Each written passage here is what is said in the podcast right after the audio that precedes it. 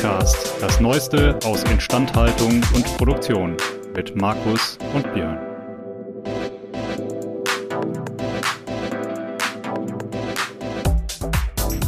An dieser Stelle ein Dank an unseren Sponsor, denn dieser Podcast wird Ihnen präsentiert von Belfor DHD. Die Belfor DHD arbeitet jährlich an bis zu 3000 Maschinen und Produktionsanlagen von unterschiedlichen Herstellern. Das macht die Belfor DHD zu dem Dienstleister, wenn es um die herstellerunabhängige Wartung, Reparatur und Überholung von Maschinen und Produktionsanlagen geht. Mehr Infos zu unserem Sponsor finden Sie über den Link in den Show Notes.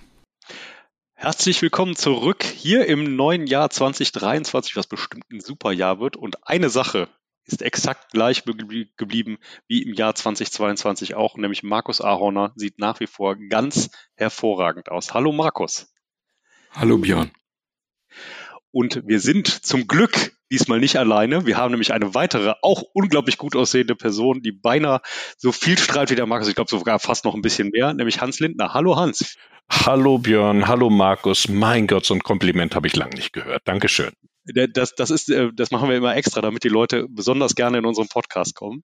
Und das schließt sich auch gut an mit meiner ersten Frage, die ich klassischerweise jedem stelle, nämlich, was führt dich denn in einen Podcast für Instandhaltung und Produktion? Ja, sowas frage ich mich jetzt auch gerade. Ich glaube, wenn ich ganz ehrlich bin, äh, weil Markus mich gefragt hat. Das sagen unwahrscheinlich, unwahrscheinlich viele, ja. Genau. Na, und Instandhaltung müssen wir ja alle irgendwie betreiben. Wo, ja. wo, wobei das nicht unbedingt mein erstes, allererste äh, Kompetenz ist. Aber da kommen wir sicherlich noch drauf. Genau. Dann fragen wir mal andersrum. Was siehst du denn als deine allererste Kompetenz?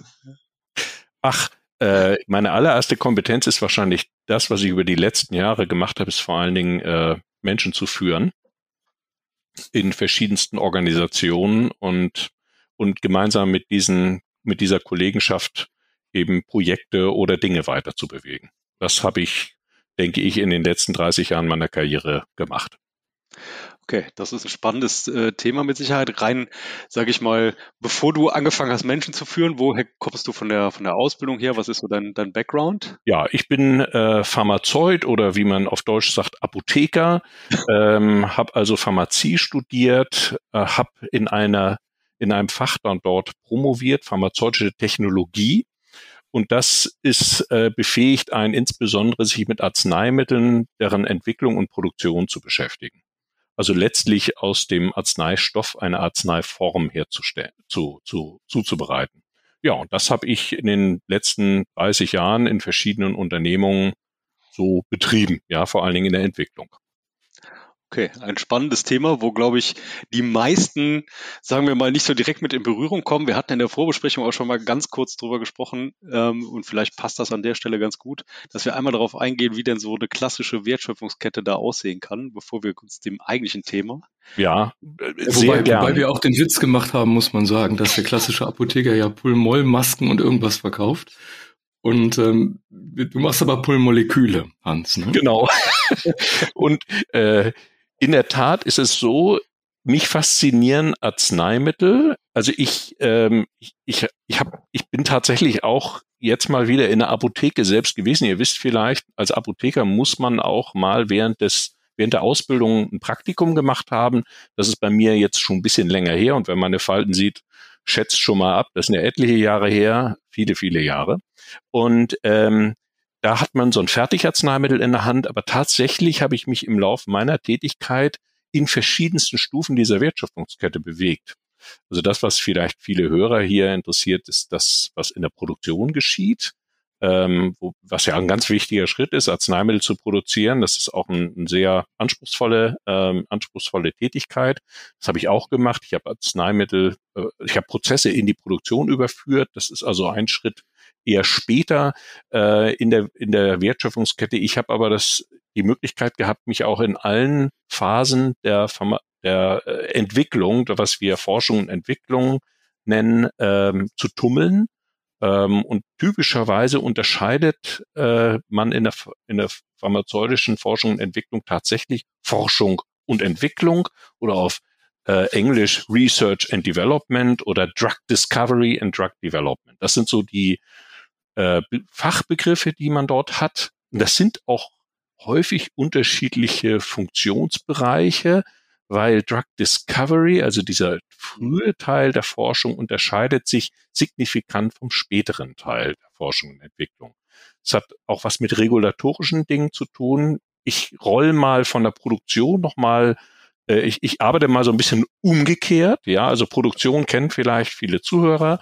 Da ist ein Arzneimittel in der Regel entwickelt und ja auch zugelassen. Das ist ja regulatorisch auch ein sehr anspruchsvoller Prozess. Und vor der Zulassung äh, muss ein äh, pharmazeutischer Hersteller ja die Wirksamkeit und Unbedenklichkeit nachgewiesen haben. Das geschieht vor allem in klinischen Studien und das ist Teil der Entwicklung. Gibt es verschiedene Phasen, möchte ich gar nicht drauf eingehen. Parallel zur klinischen Entwicklung erfolgt eben auch die technische Entwicklung. Ja, der, Pro der Prozess muss ja aufgesetzt werden.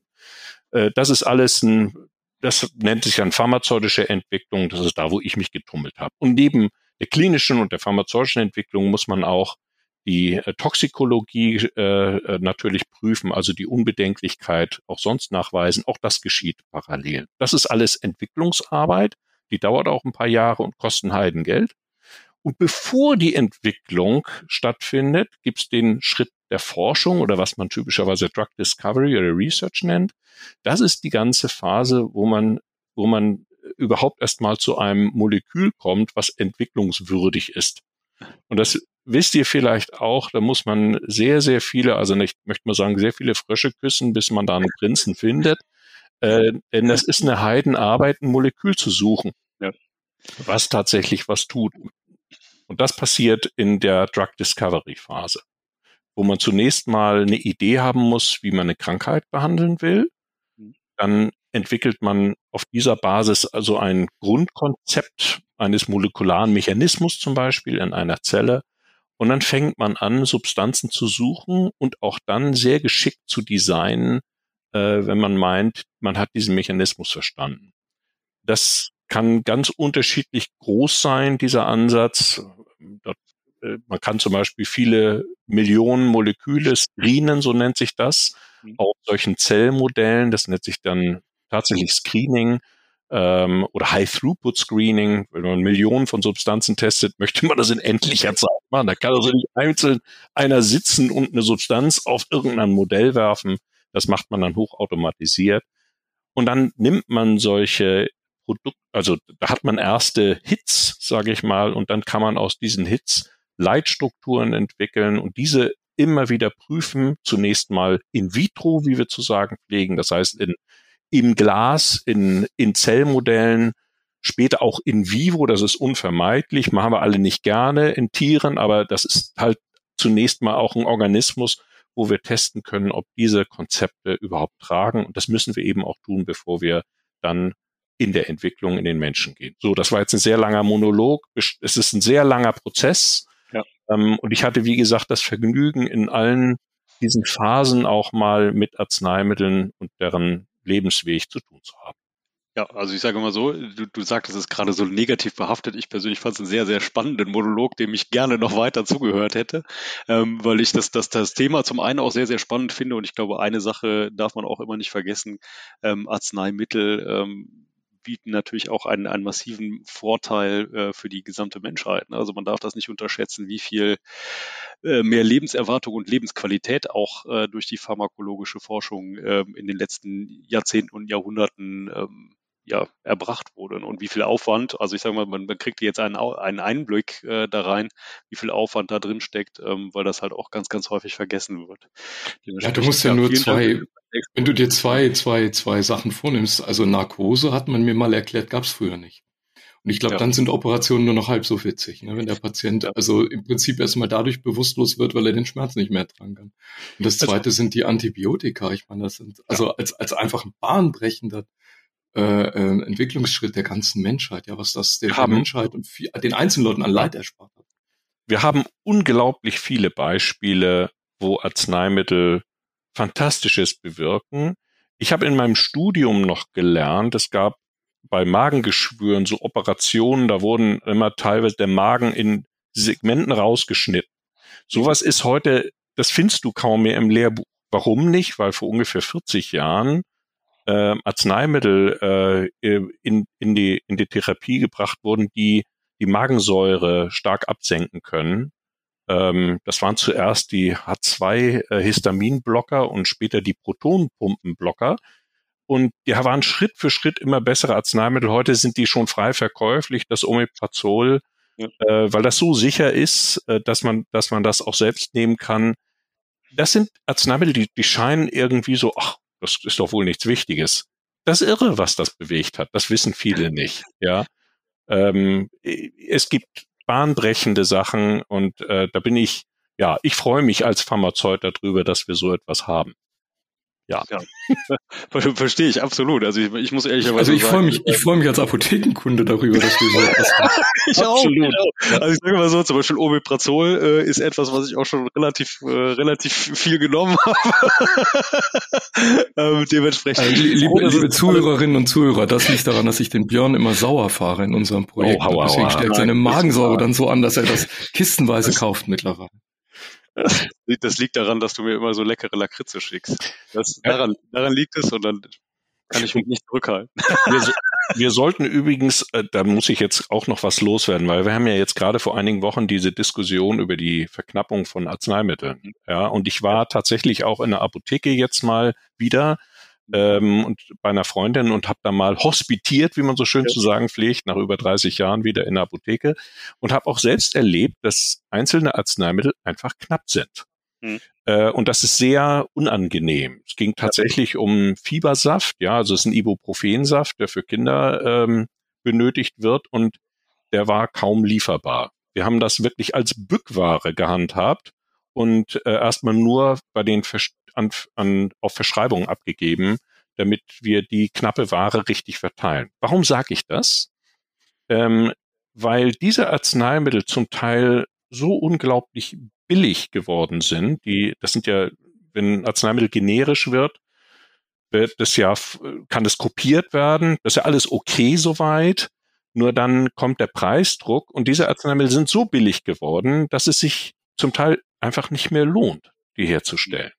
Und äh, da darf man sich nicht wundern. Ja, und Arzneimittel sind natürlich eine international gehand, äh, gehandelte Ware.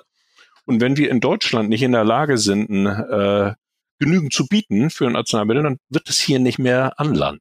Und es ist ja auch vielen nicht bewusst, dass die Arzneimittel eben auch global hergestellt werden. Ja, für Ibuprofen gibt es, soweit ich weiß, noch fünf Fabriken, wo der Wirkstoff hergestellt wird. Und zwar weltweit.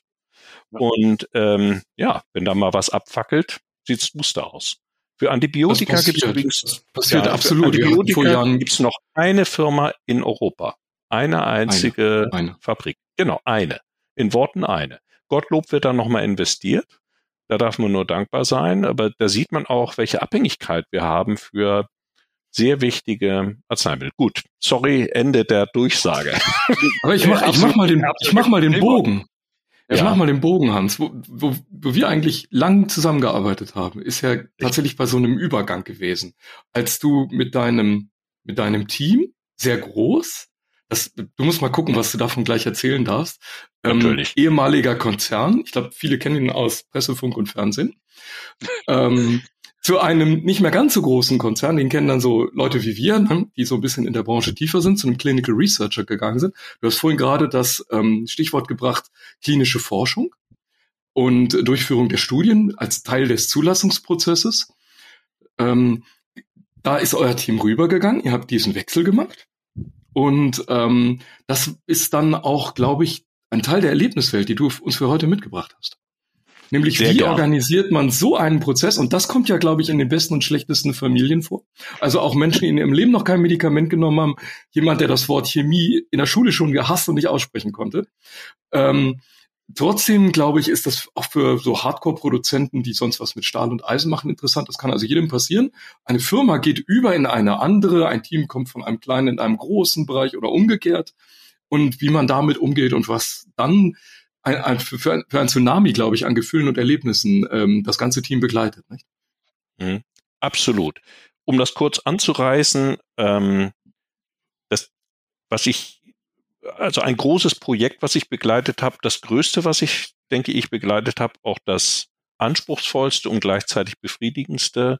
Über das werde ich jetzt berichten. Und zwar ist das der Übergang einer Forschungseinheit von einer großen Pharmafirma, das ist die, die Aspirin äh, äh, erfunden hat, äh, zu einer kleineren Organisation, die als Auftrags- äh, oder als Dienstleister im Bereich Forschung und Entwicklung agiert, und zwar der Nuvisan. Das können wir hier, glaube ich, auch mal nennen. Ähm, dieser Übergang dieser, dieser Forschungseinheit mit immerhin 400 Arbeitsplätzen ist das Projekt, über das ich gerne sprechen will. Um es auch mal einzusortieren, ähm, wo ich ja gerade über Arzneimittel und deren äh, nationale bis globale Bedeutung gesprochen habe. Auch Forschung und Entwicklung hat ja eine große Bedeutung. Es ist ja eigentlich eine strategische Fragestellung, ob man Forschung und Entwicklung im Pharmabereich auch betreibt. Deswegen war mir das übrigens auch wichtig, dieses Projekt, weil das den Erhalt dieser, es ging da nicht nur bloß um die Arbeitsplätze, es geht da auch um den Erhalt der Forschungskompetenz äh, hier in Deutschland und in Europa. Denn sonst äh, muss man befürchten, dass wenn das eben nicht mehr betrieben werden kann, abwandert. Und äh, in den letzten Jahrzehnten ist eben Kompetenz im Bereich Forschung und Entwicklung aus Europa verschwunden, äh, in, im ersten Schritt in die USA gewandert und dann in den letzten zehn Jahren vor allen Dingen nach China. Äh, und da müssen wir uns halt überlegen, ob wir dann immer als Europäer die neuesten Arzneimittel und Errungenschaften tatsächlich von diesen anderen Parteien bekommen. Ja, mit, äh, mit den USA sicherlich sind wir gut Freund und da kriegt man für Geld eigentlich alles. Aber ob die Chinesen immer einem alles liefern, sei mal dahingestellt, das wissen wir nicht. Ne? Es kommt eben auch auf die politische Lage. So, aber jetzt kommen wir mal dazu, was ich begleitet habe. ähm, der, der Hintergrund ist, warum ist da Forschung übergegangen? Gut, ganz, ganz normaler Prozess. In dem großen Konzern wird halt regelmäßig auch die Strategie angeschaut. Und in den strategischen Überlegungen wurde klar, dass die interne Infrastruktur für bestimmte Bereiche für die Zukunft ähm, nicht mehr tauglich war. Man wollte umbauen und dann muss man irgendwie auch mal entscheiden, was macht man mehr und was macht man weniger. Und dort wurde die Entscheidung gefällt, dass man eben weniger in einen bestimmten Forschungsbereich an Ressourcen vorhalten kann, muss, will. Ja, ähm, das ist ja ganz normal, sagt man erstmal. Ähm, das ist ganz natürlich. Man hat begrenzte Ressourcen, will in neue Bereiche investieren, muss also andere Bereiche kontrolliert herunterfahren. Ähm, und das wurde dann klar, dass wir in diesem Konzern die Forschungsinfrastruktur äh, hier im Standort Berlin verkleinern mussten. Ähm, das war aber schmerzhaft, weil es betraf also viele hundert Arbeitsplätze und damit auch Mitarbeiter und es betraf eben auch einen sehr gut ausgestatteten Bereich. Also das wäre einfach schade gewesen, diese diese ja im Prinzip gut funktionierenden, aber nicht mehr so benötigten Bereiche jetzt abzubauen und aufzureiben oder oder ja zu zerstören, sag ich mal jetzt mal. Also wurde ich beauftragt zu schauen, ob man das nicht an eine andere Firma äh, übertragen könnte. Mhm. Warum wurde ich ausgeguckt? Weil ich äh, zu dem Zeitpunkt das Allianzmanagement geleitet habe. Das ist die Funktion, die zwischen den internen Forschungseinheiten und externen Dienstleistern vermittelt und äh, diese, diese Aufträge im Prinzip überwacht und verwaltet. Also ich war damit ein Kandidat zumindest erstmal eine sich für diesen Bereich interessierende Firma zu finden. Ähm, das kann ich jetzt ein bisschen kurz halten. Es ist uns gelungen, es waren mehrere Firmen interessiert. Und zum Schluss ist es uns gelungen, tatsächlich mit der Nuvisan einen, eine übernehmende Firma zu finden. Und äh, die Kurzfassung ist halt, dass dieser Forschungsbereich am Standort in Berlin an die Nuvisan übergegangen ist und jetzt als Teil der Nuvisan als Dienstleister tätig ist. Das ist die ganz kurze Fassung. Klingt erstmal gut. Projekt absolviert. Mitarbeiter sind übergegangen. Funktioniert alles. Könntest du, kurz, ähm, könntest du kurz erklären, ja. für, für, vielleicht kommen jetzt die ersten interessierten Stimmen. Wie macht genau. man Forschung als Dienstleister? Denn ich stelle mir das immer so vor, ich habe es bei euch auch live erlebt. Ja. Ein, das ist auch der Teil übrigens, muss ich immer wieder zu meiner eigenen Schande gestehen. Also ich finde es immer beeindruckend, wenn ganze Unternehmen so einen riesen Akademikeranteil haben. Jetzt nicht wegen des Akademikers an sich und weil das was Tolles ist, sondern weil man einfach sieht, da ist ähm, Know-how, Kompetenz, Methodenentwicklung, Wissen, ähm, extrem gebündelt. Und wenn ich es richtig im Kopf habe, ist der Akademikeranteil bei Nufisan, glaube ich, schon zwei Drittel. Und davon ist nochmal die Hälfte promoviert. Also es ist eigentlich so, so ein riesen Think Tank an klugen Köpfen. Aber jetzt kommt die Preisfrage. Die kostet natürlich auch einen Haufen Geld. Wenn man die als jemand, der jetzt der Kunde ist, buchen möchte, wer bucht Forschung? Wer kauft das? Ja, ähm, das ist ganz interessant. In den letzten 10, 20, 30 Jahren hat sich auch die Forschungslandschaft verändert es gibt mehr und mehr kleine Unternehmen, nennt, nennt ich ja immer sexy Startups, aber ist eben so, die eine Idee entwickeln, wie man zum Beispiel ein neues Medikament oder welches Medikament man hier neu entwickeln könnte. Und in den letzten Dekaden hat sich, haben sich auch viel mehr Kapitalgeber für genau diese Startups herausgetan, also die sogenannten Venture Capital Geber, die jetzt bereit sind, in solche Kleinunternehmen zu investieren und dort die Ideen äh, möglicherweise auch schneller heranreifen zu lassen als in den großen Konzernen. Wenn ich jetzt, wenn ich jetzt BioNTech ja. Pfizer sage, zum Beispiel, ist das, genau. Das BioNTech war, war so ist, ist, ein Klassiker. Genau. Und es gibt ja. noch andere, viele, viele kleine Unternehmen, die wir als Laien typischerweise gar nicht kennen, weil häufig die auch gar nicht das Arzneimittel bis an den Markt bringen, sondern typischerweise dann mit einer größeren Pharmaunternehmung, BioNTech, Pfizer, äh, dann das Arzneimittel mit der Marktmacht eines größeren und auch der Kompetenz einer größeren Firma dann an den Markt bringen. So, diese kleinen Unternehmungen, diese Startups, die brauchen allerdings dann eine Forschungsinfrastruktur, die genau so eine Nuvisan mit diesem Forschungsbetrieb von Expire jetzt in der Hand hat. Weil das ist praktisch eine, ich sag mal, industrielle Forschungseinrichtung, die eben Kompetenz und maschinelle Ausstattung hat, um eben auch anspruchsvolle Forschungsprojekte voranzubringen. Das kannst du und, ja nicht auch schnell und glaube ich auch schnell ja, dann Studien zu organisieren und das in großer genau. Ich glaube, ich glaube, das war das, das war der Marktvorteil von BioNTech in der Phase, dass die einfach in dieser Zusammenarbeit mit Pfizer sehr schnell in die Lage gekommen sind, sehr breitflächig alle Sorten von Studien durchzuführen. Korrekt. Und das hat den ja. fürchterlichen Schnelligkeitsvorteil vermittelt. Ne? Da lohnt sich dann, also es ist unser alter Satz in der Pharmaindustrie, Time to Market. Ne? Absolut. Ja, und ja. in der Forschung ist das auch, das, das, das merkt man häufig nicht, das ist eben nicht so marktnah, aber in der Forschung zählt halt auch Zeit. Du, du bist ja auch häufig nicht alleine in so einem Feld, sondern das ist ja ein Wettrennen. Ja. Das haben wir übrigens ja. bei den, äh, bei den Impfstoffen ja auch gesehen. Das war ja auch ein, ein, ein Wettrennen. Zum Glück für uns alle waren da viele dran, denn da sind auch viele Ideen gescheitert. Das ist, ist ja auch eine Wahrheit, ja. Ähm, aber zum Glück für unsere Gesellschaft äh, ist da der Wettbewerb und ähm, ein gutes Medikament hat sich durchgesetzt. Das zeigt auch, finde ich, aus meiner Sicht, welche, welche Brisanz dahinter steckt, hinter so einem, ich nenne es nochmal diesen Think Tank, also wenn ich Forschungskapazität bündeln kann, in welcher kurzen Zeit ich was schaffen kann. Ich glaube, es war weltweit das am schnellst entwickelte Impfstoff Medikament, das es überhaupt in der Geschichte der Menschheit gegeben hat. In absoluter Rekordzeit. Nicht nur entwickelt, sondern dann auch sicher in den Markt gebracht. Ne? Ja.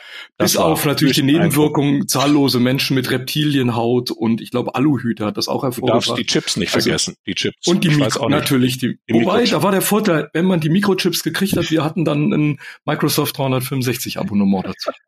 Ja, respektive in, in, in Deutschland war es kein Problem, man hatte eh keinen Empfang. Genau. Also.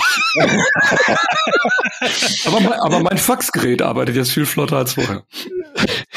Also dieser Übergang, den ich jetzt beschreibe, so, der war allerdings, ich hatte ja die Kurzfassung geschrieben. Da könnte man sagen, ist doch alles Roger, ist doch alles easy going, da geht mal halt so ein Betrieb über und fertig und dann arbeitet er lustig weiter.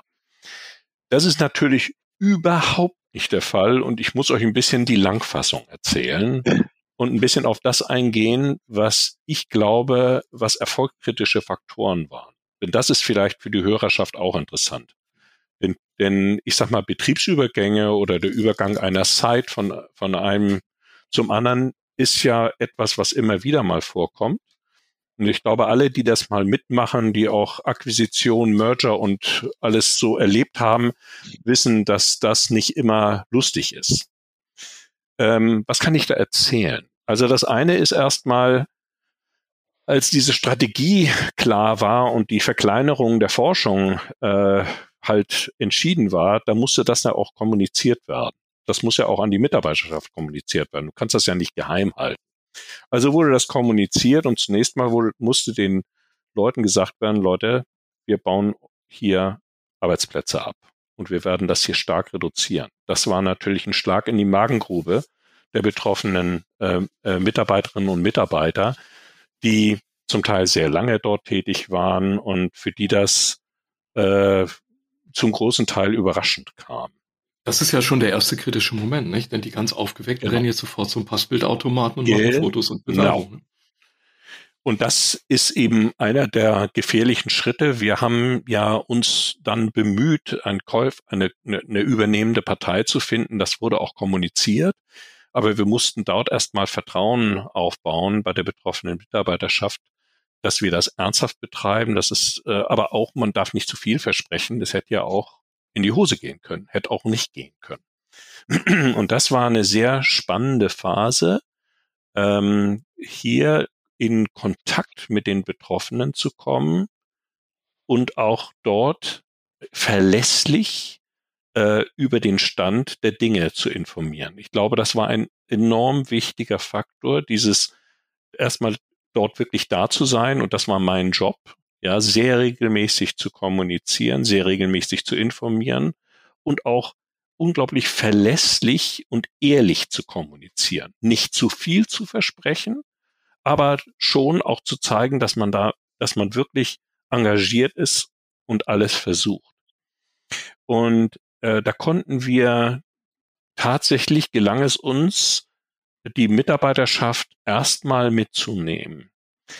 Zu der Zeit war noch nicht hundertprozentig klar, und das, das, das ist schon eine heiße Kiste gewesen, wer genau wie betroffen ist.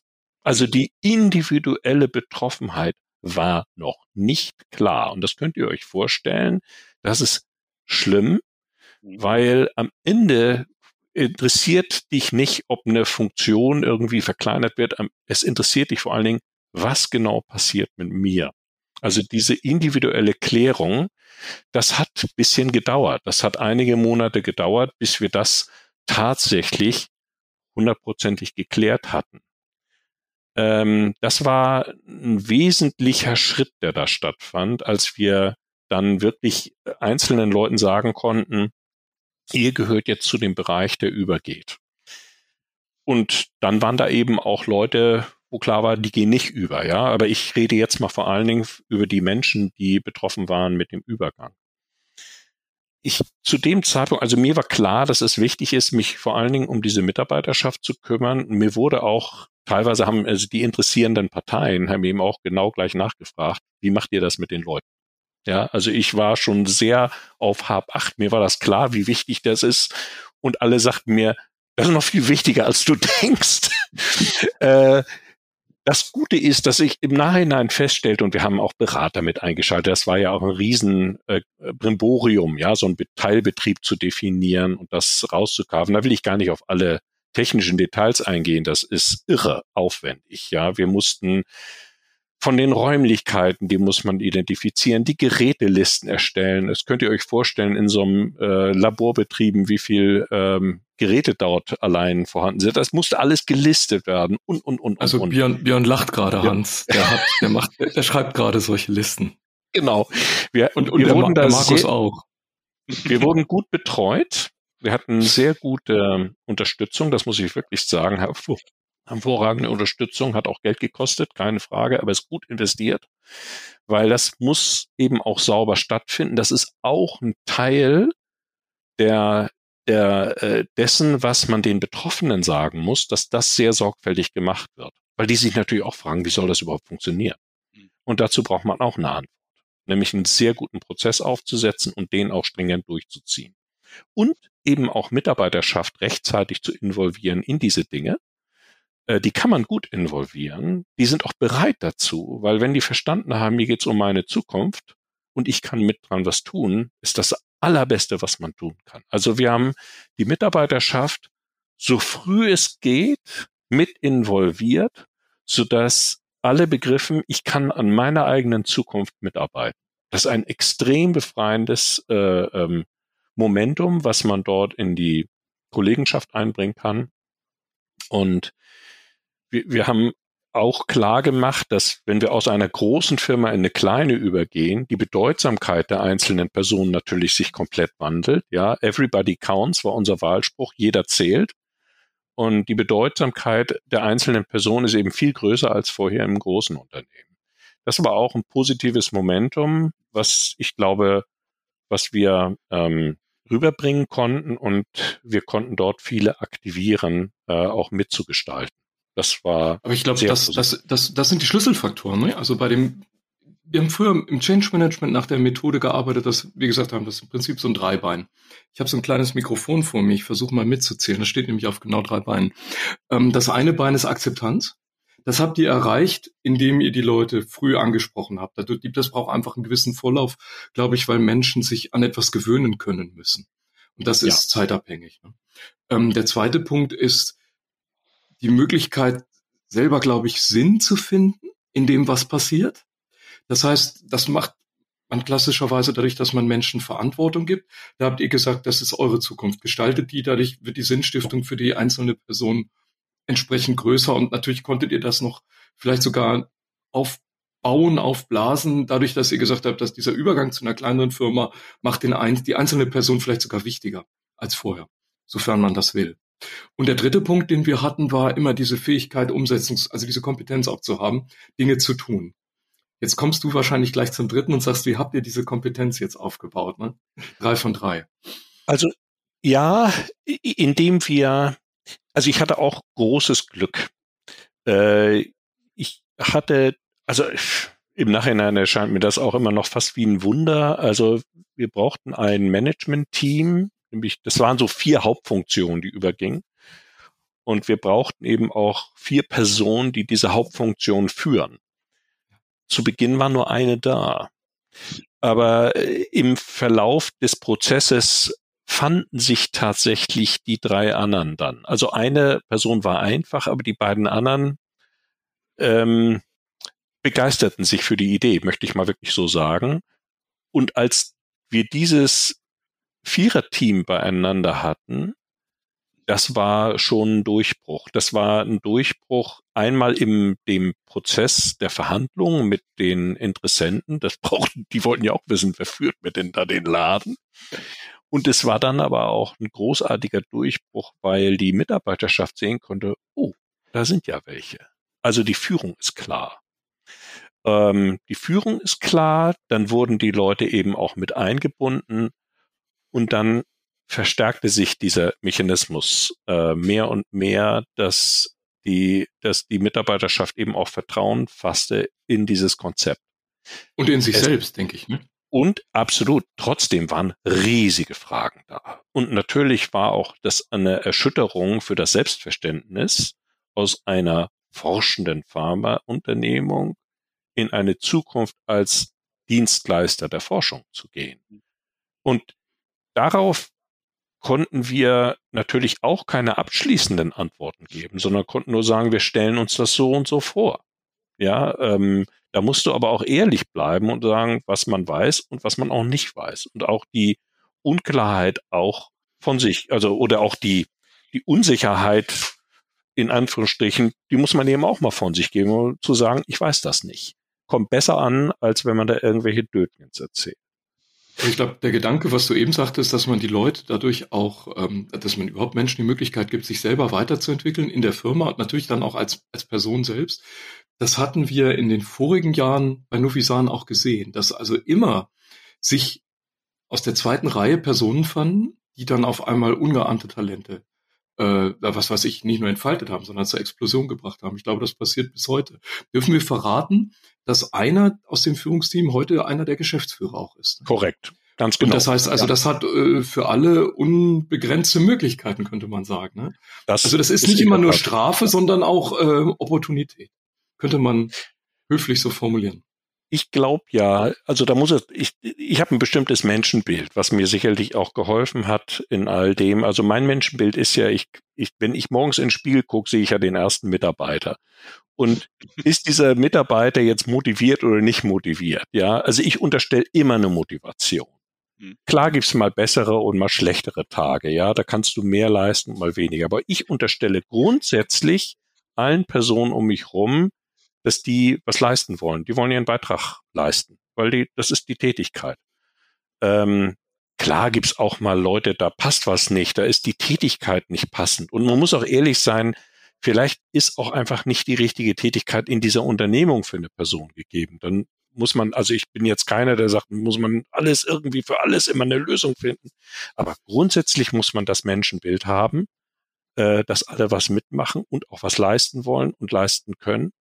Und in der Tat äh, hat es unglaublich viele Leute gegeben, die ich ja neu kennengelernt habe und die ganz neue Rollen übernommen haben. Und wird, und wird, ähm, wird, Change, ja. wird Change Management leichter, wenn man so ein humanistisches Weltbild hat? Das, das ist eine also, gute Frage. Das, ja, das, das tatsächlich, das ist die Frage, stelle ich mir seit vielen Jahren. Da, weil ich auch denke, also eigentlich steht keiner auf, um den anderen morgens zu quälen oder zu ärgern. Es gibt diese Fälle, es gibt Menschen, die haben ein katastrophales Ego-Problem, aber es sind nicht die 80 Prozent unserer Gesellschaft. Also genau. wenn man in Unternehmen geht, trifft man auf Menschen, die eigentlich was tun möchten.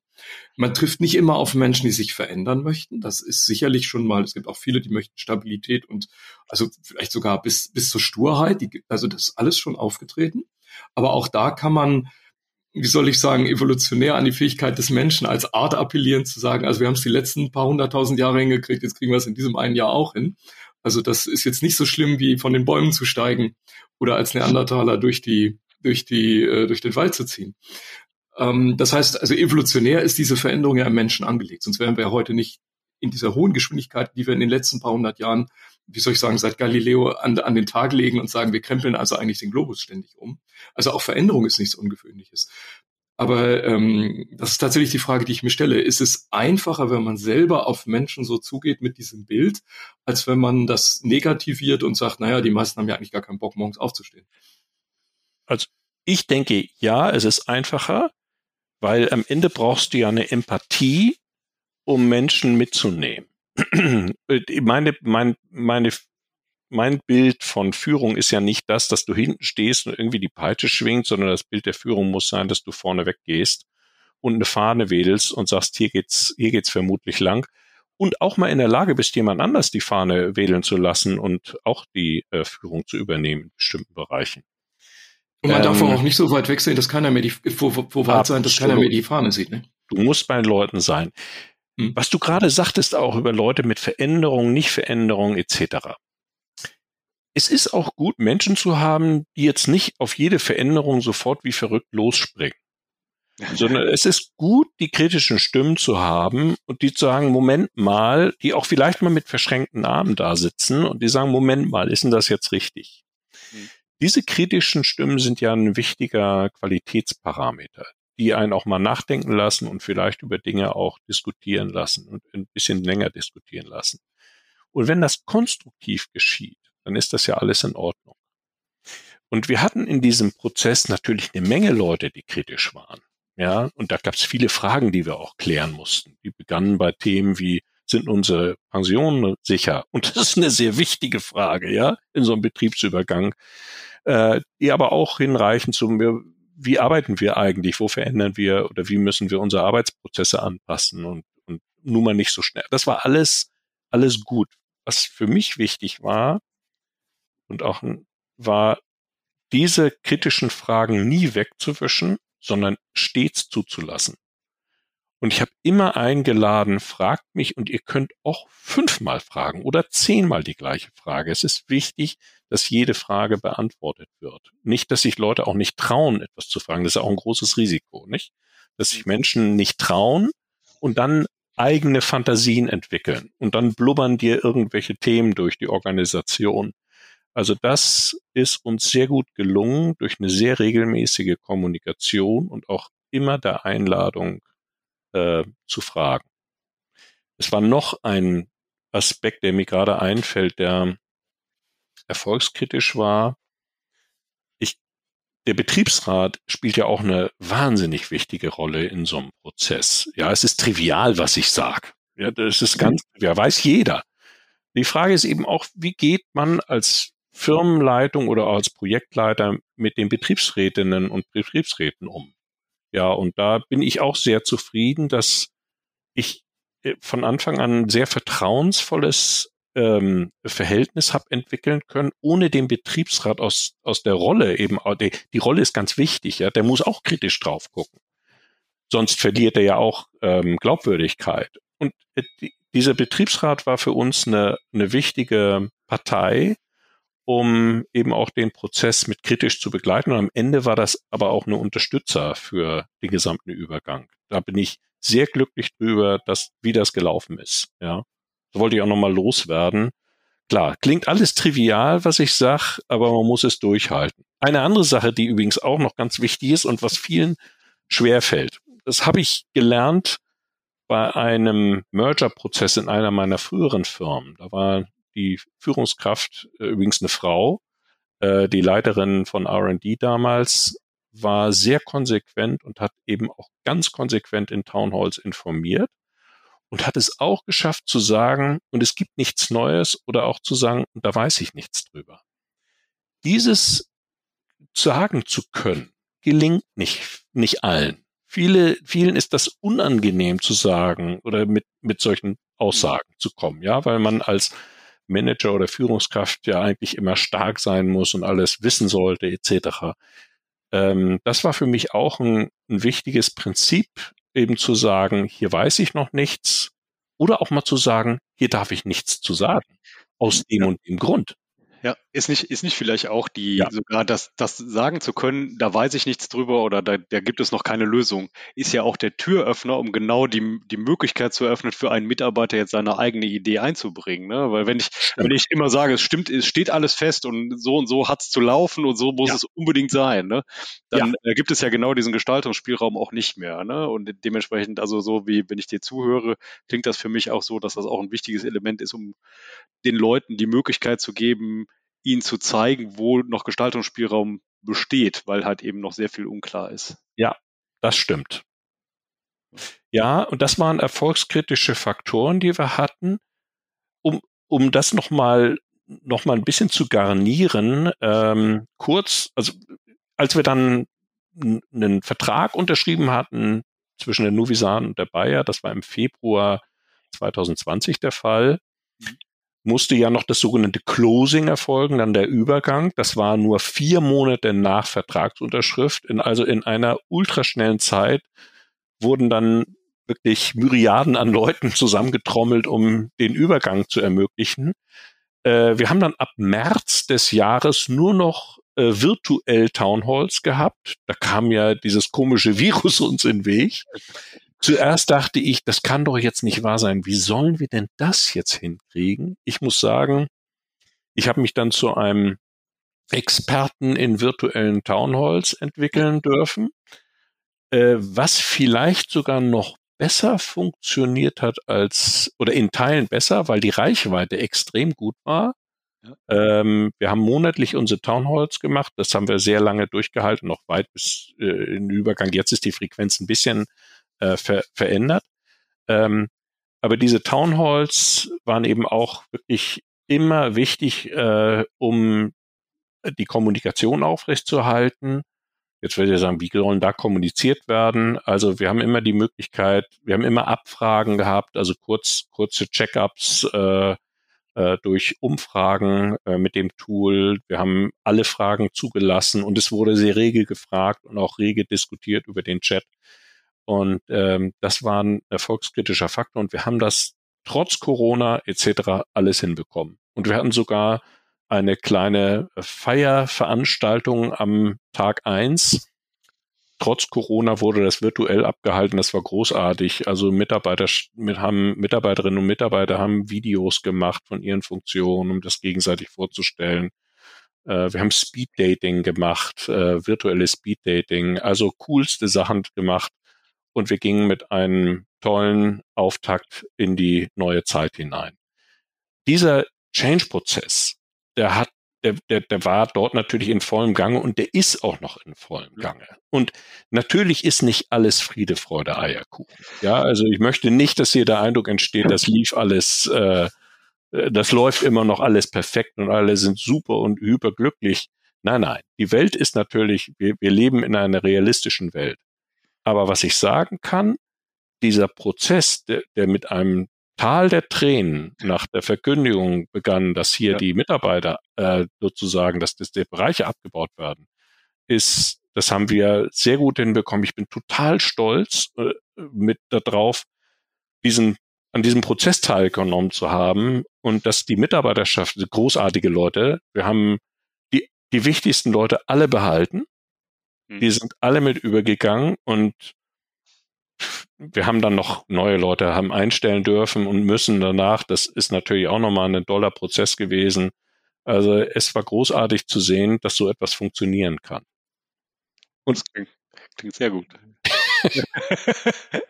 ja, und die Geschichte ist ja noch nicht zu Ende. Man muss, glaube ich, sagen, dass die, die, die neue Firma ist auf einem fürchterlichen Wachstumskurs und ich kann mich ja selbst an noch die Phase erinnern, wie ihr Onboarding gemacht habt. Ich weiß gar nicht genau, Björn, ich glaube, da hat Hans einmal pro Woche gesagt, wir müssen jetzt 100 Leute einstellen.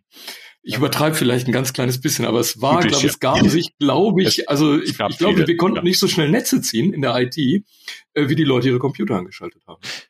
Ja, das war ein Erfordernis. Das ist halt immer in so einem, in so einer ersten Phase ist das auch ein sehr unruhig. Wir haben ja noch gar kein ruhige, stabiles Geschäft. Also das pendelt sich halt alles ein. Da haben wir sicherlich noch Overshoot in der einen oder anderen Richtung und manches ähm, pendelt sich eben auch ein. Wir haben Annahmen machen müssen zu Beginn und auch vor dem Beginn der Unternehmung.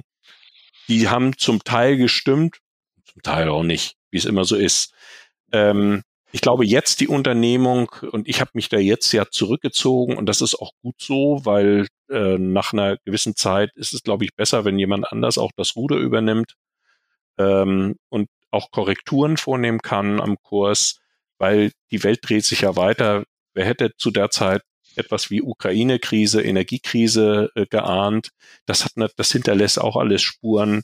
Und wir werden sehen, wie die Organisation halt auch durch diese Krisen hindurchkommt. Ich glaube, sie ist grundsätzlich gut aufgestellt. Die Mitarbeiterschaft ist toll und hat eben schon große Veränderungen durchgemacht. Und das ist eben auch eine Kompetenz und die Kraft, die jetzt auch in der Organisation drin steckt. Ich hätte, ich hätte noch eine Frage, weil sie mich persönlich unglaublich interessiert. Also das Spannende finde ich ja halt, ähm, ihr habt ja quasi einen, einen Teil eines Konzerns genommen, wo man, wo ihr quasi diese, diese Forschungseinheit wirklich ein, ein Rädchen in einem riesigen Getriebe war. Ja. Ja. So, das heißt, ich, ich schaffe es ja quasi auch mit diesem Übergang zu sagen, ich kann mich ganz anders fokussieren. Also meine Schnittstellen links und rechts an meinem Geschäftsprozess sind ja, ja. ganz andere, weil auf einmal bin ich ja in sozusagen in direktem Kundenkontakt. Ich habe die direkte Kundenschnittstelle und laufe nicht nur so mit in Anführungsstrichen, ne, sondern ich, ich, ich muss mich selber darum kümmern, wie ich meine Prozesse organisiere. Ja. Ähm, wie groß war der Impact auf das Denken in Prozessen im Umdenken von Prozessen, im, im Alignment an den Kundenschnittstellen. Ähm, inwiefern tut das auch dem Geschäft gut, quasi diesen, dieses direkte Kundenfeedback viel mehr zu kriegen? Also das ist, glaube ich, ein Pro also die Anpassung dieser Prozesse, das ist ein Prozess, der noch nicht abgeschlossen ist, wollte ich sagen, aber da haben wir das doppelt gemoppelt. Das sind natürlich wahnsinnige Veränderungen. Weil vorher, sag ich mal, waren es ja interne Kundinnen und Kunden und eben häufig definierte, mehr oder weniger gut definierte Schnittstellen, wie es immer so ist, ja, ja, die auch von Menschen abhängig sind. Und jetzt äh, hat die Unternehmung und die Organisation ja mit Kundinnen und Kunden zu tun, die ganz unterschiedlich auf die zukommen, ja, was, was auch sehr unterschiedliche Herausforderungen sind. Das heißt, da ist eine Menge im Fluss und muss viel angepasst werden. Es verschieben sich auch Schwerpunkte. Ja. Also, was ich vorhin sagte, wir hatten ja Annahmen getätigt vorher und haben gedacht, naja, die Funktion ist vielleicht besonders bedeutsam und die andere, naja, gut, die läuft immer so mit. Teilweise sind wir sehr überrascht worden, dass ähm, Funktionsbereiche wesentlich stärker nachgefragt werden, die wir vorher gar nicht so erwartet haben. Ja, also und da müssen wir natürlich dann auch oder muss die Unternehmung auch viel anpassen und auch ähm, mhm. die Prozesse tatsächlich natürlich stark verändern, die Abläufe. Ja, also finde ich, finde ich ein ganz spannendes Thema, weil, also deswegen habe ich die Frage auch gerade gestellt, weil gerade in Konzernen stelle ich häufiger fest, ähm, dass solange man sozusagen direkt in die irgendwie in die Konzernstruktur eingebettet ist, ne, macht man sich immer sehr, sehr wenig Gedanken darüber, was ist eigentlich meine Aufgabe und wo ist denn genau die Schnittstelle und wo muss ich denn anfassen. Ne, und, und interessanterweise, wenn man das wirklich mal als schon allein nur als Gedankenexperiment immer als eine Dienstleistung rauskapselt und abkapselt. Und ich sage mal, das gilt auch ja zum Beispiel für, für Instandhaltungsbereiche, ähm, bei dem, mit denen man das intellektuell sehr gut tun kann. Ähm, merkt man schon immer sehr, sehr stark, in welche Richtung man sich bewegen muss, um bestimmte ja, Kundenbedürfnisse besser zu befriedigen oder vielleicht auch effizienter zu befriedigen. Ne? Weil manchmal trifft man auch ganz gerne eine Annahme, dass der Kunde gerne irgendetwas hätte, aber in Wahrheit ist er überhaupt nicht bereit, dafür Geld auszugeben. Das ist schön, wenn es das umsonst gibt, aber es wäre ihm keinen einzigen Euro wert. Also ich könnte jetzt stundenlang auch über das Thema Instandhaltung in unserem Bereich referieren, weil das natürlich auch eine, also was wir da veranstaltet haben mit diesem Teilbetriebsübergang und diesem Rausschälen dieses Bereiches, ist vorher in der Firma noch nie erfolgt. Ja. Weil vorher waren es vielleicht ganze äh, Betriebe, vielleicht ein ganzer Standort ähm, oder ganze, ganze Teilkonzerne, die herausgelöst wurden. Aber wir haben an einem Standort mitten Mangen in Laboren Schnitte gesetzt mhm. und haben im Teilbetriebsübergang veranstaltet, wo dann die Dienstleistungen, zum Beispiel die Instandhaltung, Facility Management etc., noch von dem Konzern, von dem Standort aus geleistet werden. Da ist auch ein riesen Change-Prozess, by the way, ongoing, den wir natürlich gemeinsam, Gottlob, in sehr freundschaftlicher und kollegialer Art und Weise, weil wir waren ja mal Kollegen, äh, durchführen. Weil, also, ja, wie gesagt, ich könnte da Stunden drüber reden, machen wir jetzt nicht. ich, ich möchte es mal so sagen, da wir mittlerweile auch zeitlich schon fortgeschritten genau. sind. Ich glaube, das ist ein extrem guter Cliffhanger für eine Fortsetzung, weil ich muss sagen, ich könnte dir auch noch stundenlang zuhören. Ach je. Ähm, ich finde es äußerst. Das musst du mal meiner Frau sagen.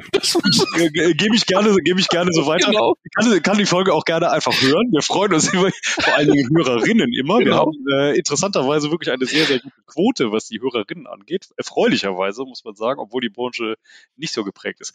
Hans, vielen Dank an dich schon mal an dieser Stelle. Ähm, wie können dich unsere Zuhörerinnen und Zuhörer erreichen, wenn sie deine Dienste in Anspruch nehmen wollen? Am, am einfachsten ist es, äh, über LinkedIn äh, in Kontakt zu treten. Ich freue mich auch immer über neue Kontaktaufnahmen und neue Kolleginnen, die ich dort kennenlerne. Okay, das lässt sich bestimmt einrichten mit diesem kleinen Podcast. Ähm, ich werde dein Profil auch äh, in den Show Notes verlinken. Also wer jetzt zuhört und äh, sich ja, freut, mit Hans in Kontakt zu treten, äh, einfach in die Show Notes gucken. Markus, gibt es etwas aus dem FOI, was wir an- und lobpreisen können für unsere geneigten Zuhörerinnen und Zuhörer? Ja, ich denke, die Ausrichtung für dieses Jahr, wir haben uns ja lange, lange hin und her bewegt, ähm, äh, Ende des vergangenen Jahres, um noch so einen schönen Ausblick zu finden. Also ich glaube, das Thema Energie wird uns nicht loslassen, hatten wir, glaube ich, einen schönen Abschluss im vergangenen Jahr. Das wird äh, eine Dauerbeschäftigung vermutlich in den nächsten Jahren und Jahrzehnten für die deutsche Industrie. Und da werden wir im FVI äh, weiterhin die Schwerpunkte ausarbeiten. Dann natürlich unser Lieblingsthema, Björn, Markus, irgendwas mit Daten, also Smart Maintenance und Digitalisierung, wird uns überhaupt, wird uns vermutlich auch das kommende Jahr begleiten.